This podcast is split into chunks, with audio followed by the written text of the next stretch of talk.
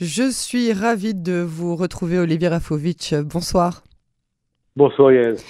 Alors Olivier, on fait ce résumé hebdomadaire euh, sécuritaire, diplomatique, militaire euh, euh, de tout ce qui se passe dans la région, mais pas que, hein, puisque on va parler de, du globe, hein, du monde entier. évidemment, on va passer par l'Ukraine et la Russie, mais on commence tout d'abord ce soir avec l'Iran face à Israël cette semaine, et surtout qui se rapproche de l'accord sur le nucléaire. Alors on va commencer d'abord par cette, cette attaque euh, sans précédent d'une salve d'une quinzaine de missiles balistiques provenant de l'Iran qui ont touché euh, le Kurdistan, euh, Erbil exactement, euh, la partie autonome du Kurdistan euh, en territoire irakien, avec le prétexte que les Iraniens, les gagnants de la révolution, auraient visé non pas seulement des objectifs liés aux Américains, mais des objectifs liés à Israël, euh, en tout cas, ils ont parlé d'objectifs euh, du segment euh, israélien, même du Mossad. Évidemment, Israël n'a pas du tout corroboré cette affirmation iranienne, mais ce qui est clair, c'est que... Comme d'habitude, on, garde toujours cette même politique de, silence, on ne dit pas que c'est nous, on ne dit pas que c'est pas nous, mais on, laisse passer. Voilà, tout à fait. On laisse une espèce de, brouillard, de brouillard, de brouillard Mais ce qui est intéressant, c'est que la même semaine, donc deux, trois jours après,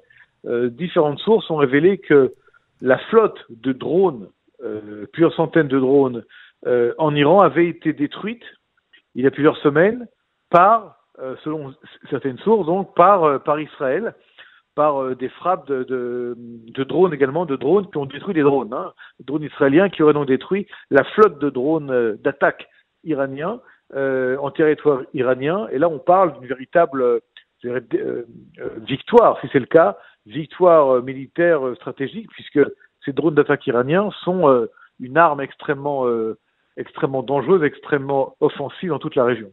Et donc, pour en venir à cette attaque qui a eu lieu en territoire irakien, dans le Kurdistan, à Irbil en particulier, les Iraniens ici auraient en fait voulu viser les endroits desquels peut-être auraient, auraient été lancés ces drones israéliens. Encore une fois, tout ceci, c'est des, des, des, informations qui partent des uns et des autres, euh, sans aucune fois, confirmation du côté israélien. Mais ce qui est clair, c'est que cette semaine, les Iraniens ont passé la vitesse au-dessus en frappant le territoire irakien et en montrant une capacité euh, balistique de très grande envergure et une possibilité également de, vouloir, de pouvoir pardon, euh, viser des cibles extrêmement euh, précises euh, à plusieurs euh, centaines, voire milliers de kilomètres des, de la frontière la frontière iranienne. Et du côté israélien, encore une fois, si c'est le cas, euh, euh, comment dire, une révélation importante dans la destruction de ces drones euh, d'attaque euh, d'attaque euh, iraniens en territoire iranien. Maintenant, Yael, si nous faisons un instant un arrêt sur image et on essaie un petit peu de voir qu'est-ce qui se passe avec cet Iran aujourd'hui, on se rend compte que négociations dans le cadre de l'accord de JCPOA à Vienne sont presque, je dirais presque en fin de, en fin de parcours et presque euh, à la signature, sauf que euh, il y a du côté russe, et là euh, on parle de la Russie maintenant, euh, une volonté de demander aux Américains, les mêmes Américains qui sont aujourd'hui euh, les leaders dans les sanctions contre la Russie par rapport à la crise ukrainienne, de demander aux Américains de laisser une porte d'entrée ou une porte de sortie ou une porte tout court avec le commerce, avec, enfin pour le commerce avec l'Iran. En fait, les Russes demandent, tant qu'il n'y aura pas de permission pour les Russes, malgré les sanctions internationales, de continuer à avoir des relations commerciales avec l'Iran, eh bien, les Russes ne seront pas d'accord pour signer l'accord sur le nucléaire euh, à Vienne pour le, euh, pour l'Iran. Et donc, on a ici, si vous voulez, de la part de l'Iran, une volonté en réaction de montrer euh, qu'elle n'est pas contente, de montrer qu'elle fait pression sur euh, les Américains, puisque le consulat américain également a été la cible euh, de, ce, de cette frappe en territoire irakien, un, consulat en pleine construction d'ailleurs, et également de montrer au monde que l'Iran a une capacité balistique extrêmement importante, et encore une fois, sans, s'attaquer ni aux Russes, qui sont pour l'instant ceux qui empêchent cet accord. Alors, je sais que c'est un peu complexe à expliquer comme ça en, en, quelques, en quelques minutes, mais juste pour vous dire, Yael, que l'Iran aujourd'hui euh, attend, attend, euh, je dirais, euh, guette presque, c'est peut-être encore plus le terme adéquat, guette la signature de cet accord pour pouvoir être capable, un, de continuer euh, à être une nation parmi les nations, que toutes les sanctions soient levées, qu'elle puisse de nouveau exporter et vendre du pétrole et du gaz euh, aux Européens, aux Américains. D'ailleurs, le même gaz et le même pétrole qui pourrait être vendu euh, à la place du gaz russe ou du pétrole russe, donc ce serait euh, des exportations de, de substitution euh, aux sanctions russes, et également, également l'Iran attend de la part des Américains une chose qui est euh, tout à fait nouvelle dans, le, dans, le, dans les articles de cet accord qui doit être signé, c'est que les Américains acceptent, écoutez bien cela Yael, acceptent de retirer euh, les gardiens de la révolution oui, de, la, liste de l'organisation terroriste.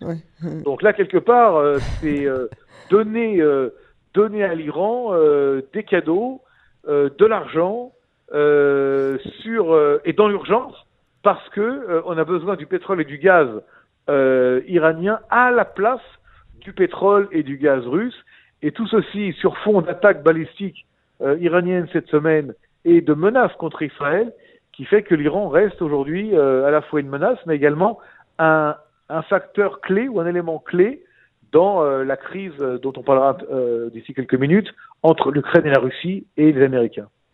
alors, pour revenir dans la région géographiquement plus proche de nous, on a des nouvelles menaces palestiniennes ces derniers temps. Alors, il y a souvent, dans le, le, cadre de conflits à l'international, ce qu'on appelle un effet, euh, en anglais, c'est le emulative effect, ou euh, l'effet euh, d'émulation, l'effet domino, je ne connais pas le terme exact en français. En tout cas, il y a un effet qui. L'effet papillon, papillon peut-être. Voilà, c'est ça, c'est ça, c'est l'effet papillon, je crois. Voilà, ou mm. de répétition, ou de, ou de, ou de, ou d'imitation, qui mm-hmm. fait que le conflit actuel entre entre l'Ukraine et la Russie, qui est un conflit de très grande intensité, provoque des, des, des, lames de fond, provoque des réactions de par le monde. D'ailleurs, au niveau des Palestiniens, par exemple, eh bien, le narratif utilisé par les Palestiniens aujourd'hui, lorsqu'ils parlent euh, à la presse, euh, ils veulent se considérer comme étant les Ukrainiens face aux euh, Israéliens qui seraient donc les Russes.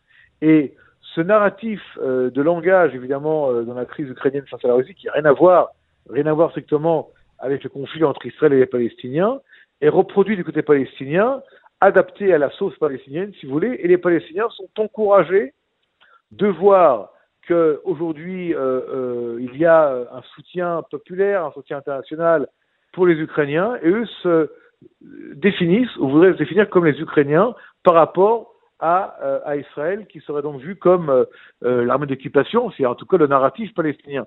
Et ceci sous, évidemment, sous, je dirais, l'emprise euh, du Hamas et euh, du timing, hein, euh, qui est bientôt le mois du Ramadan, qui est toujours, depuis, que, depuis que nous connaissons ce mois de Ramadan, toujours le mois durant lequel il y a une augmentation des attaques terroristes, une augmentation, je dirais, de la de la de l'idéologie islamiste intégriste qui qui joue un rôle de détonateur dans la tête de pas mal de, de, de, de candidats aux attaques terroristes, qu'elles soient euh, comment dire, perpétrés par des individus euh, isolés ou par des groupes terroristes. Donc, il y a cette situation-là. Je ne vous parle pas de Cher Jarar, hein, le quartier euh, à Jérusalem, qui a déjà été il y a un an, ça, encore que, au moins le foyer, depuis le foyer, un an, ça n'arrête tout à fait, qui a été à l'époque le, le, foyer du début des problèmes et qui a amené à l'opération euh, euh, Gardien des murailles il y a il y a maintenant presque un an, mois de mai dernier. Je ne vous parle pas également de la volonté euh, du Hamas de continuer à enflammer euh, la Judée-Samarie, mais euh, de l'autre côté, du côté israélien, on l'a vu avec des visites entre autres de Monsieur Lapide euh, en Jordanie ou de rencontres avec les Jordaniens, une volonté d'utiliser euh, les, la Jordanie et les Jordaniens comme élément pour stabiliser, voire pour atténuer la volonté des Palestiniens de partir dans une nouvelle aventure sécuritaire qui ne serait pas à leur avantage. On peut également parler, bien sûr, du rôle toujours important des Égyptiens, dont vous euh, mentionniez, je crois, euh, l'importance hier ou avant-hier dans, dans, un des, dans un des reportages de, de Canon français, sur euh, le rôle également qu'ils jouent pour essayer de, de, calmer un petit peu les esprits dans la bande de Gaza. Mais tout cela réuni quand même nous laisse toujours des craintes. Il faut savoir qu'il y a quelques jours, le, le, chef du Shabbat, du Shin Bet, était à Washington et il a mentionné une inquiétude quant à une possibilité de, de, de, de d'escalade violente du côté palestinien face à Israël.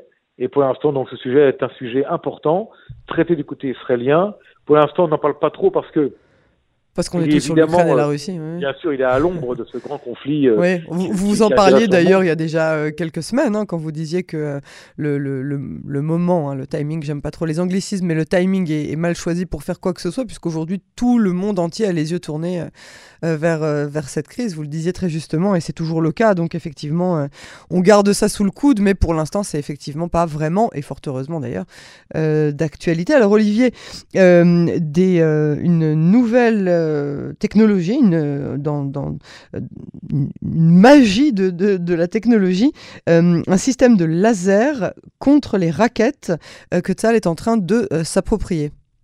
Bah, écoutez, là on est véritablement dans, je dirais, le, chef-d'œuvre de la technologie israélienne qui est passé du civil au militaire. Souvent, c'est des passages entre le militaire et le civil qui font qu'Israël est devenu un des pays les plus euh, développé dans le domaine de la, de la haute technologie, souvent parce qu'il y a eu des développements euh, de, de, je dirais, d'inventeurs et de, et de techniciens de très haute volée dans le domaine militaire. Ensuite, les inventions militaires sont passées euh, du côté civil. Mais là, on parle d'une invention euh, euh, tout à fait euh, prodigieuse, qui est l'utilisation de systèmes de laser pour détruire en vol des missiles, des roquettes hein, de l'ennemi, euh, le système s'appelle en hébreu Magen Or, ce qui veut dire le bouclier de lumière, hein, lumière évidemment euh, reliée au système de, de, de, laser, et le système de laser anti anti roquette euh, qui est fabriqué d'abord avant tout par les usines et les laboratoires de Raphaël, hein, qui sont évidemment des, des, des, structures de développement et de production militaire depuis très longtemps qui sont reliées au ministère de, la Défense, mais également euh, avec Elbit, hein, Elbit, euh, Elbit euh, Equipment, qui vont en fait mettre en place et d'ici deux ou trois ans, ces systèmes seront opérationnels. C'est-à-dire qu'on a affaire, si vous voulez, Yael, à un système qui est pratiquement, écoutez bien ce que je veux dire, pratiquement infini dans sa possibilité de détruire. C'est-à-dire qu'il n'y a pas besoin d'acheter ou d'attendre que des missiles antimissiles de style de style de style Tamir viennent des États-Unis pour aider Dôme de Fer et faire que Dôme de Fer tire donc des missiles grâce à un radar vers des missiles qui attaquent Israël. Là, on a affaire à des faisceaux euh, laser qui euh, dépendent d'une source d'énergie et qui n'ont aucune dépendance de, de, munitions. Et donc, sans munitions, eh bien, euh, ce système est un système, je dirais, presque infini pour son utilisation et ne dépend pas de, de, de munitions, mais de sources d'énergie. Et on est dans un, on est dans la science-fiction, sauf que la science-fiction, elle, eh bien, elle est là, en Israël. Elle est aujourd'hui. Et évidemment, pourquoi ce, ce système Magen Or, euh, bouclier de lumière?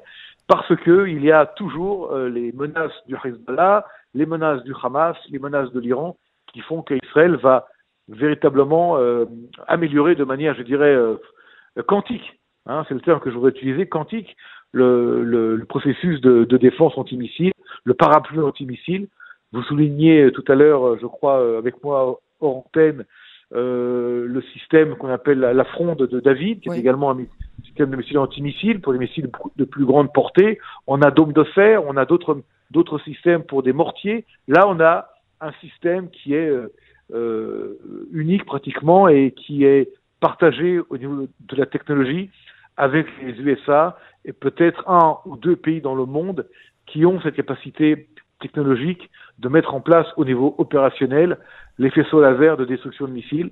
Encore une fois, Yael, nous sommes véritablement à la pointe du monde, et je dis pas ça du tout de manière, euh, je dirais, forcée, mais franchement, nous sommes à la pointe du monde dans euh, le système antimissile qui va vraiment révolutionner la protection de tout l'État d'Israël, de tous les habitants, euh, face à ces missiles. D'ailleurs, imaginez On n'a jamais besoin de s'en servir, mais c'est bien de l'avoir, quoi. Imaginez-vous un instant et fermez les yeux, vous et les auditeurs, qu'il y ait une espèce de, bouclier électronique et laser autour d'Israël. et on est plus ou moins dans ce système-là. Ça ressemble à un film de science-fiction, mais je répète, nous sommes dans la réalité. Bah, c'est des bonnes nouvelles en tout cas euh, pour euh, notre sécurité. Olivier, on va terminer, euh, une fois n'est pas coutume, en parlant de la crise russo-ukrainienne qui empire et qui risque même de s'élargir. alors, Zelensky était aujourd'hui, depuis quelques jours, devant les parlements du monde entier. Il sera devant celui de la Knesset ce dimanche, par Zoom, bien évidemment. Où est-ce qu'on en est? Écoutez, on en est dans une situation qui pour l'instant est un, embourbement. Un embourbement euh, dans une guerre qui peut durer très longtemps.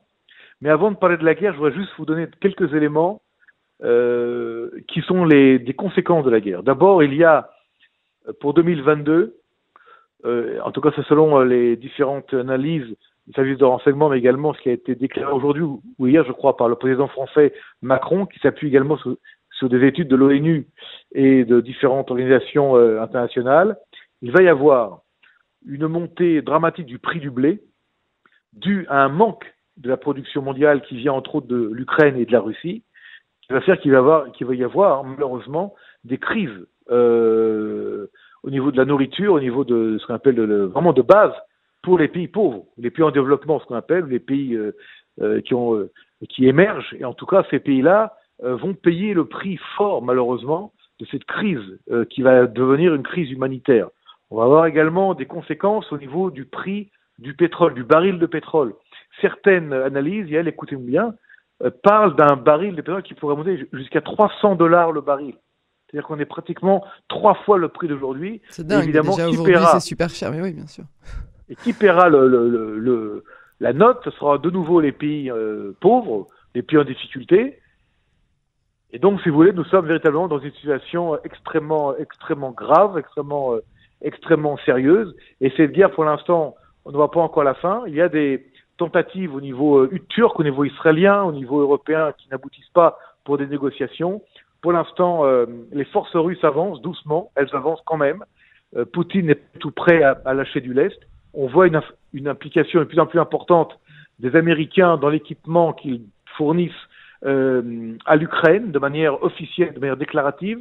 On voit des positions prises par M. Biden contre M. Poutine, qui est énervé de savoir qu'il est appelé par M. Biden un criminel de guerre. Donc nous sommes dans une espèce de d'escalade, de spirale de violence. Et pour l'instant, encore une fois, euh, nous sommes encore loin, loin de la fin de ce conflit. Olivier Rafovitch, euh, affaire à suivre. Merci beaucoup euh, pour ce résumé sécuritaire, euh, diplomatique, militaire, hebdomadaire. Et à la semaine prochaine sur Canon Français. Merci beaucoup Yael et Shabbat Shalom. Shabbat Shalom.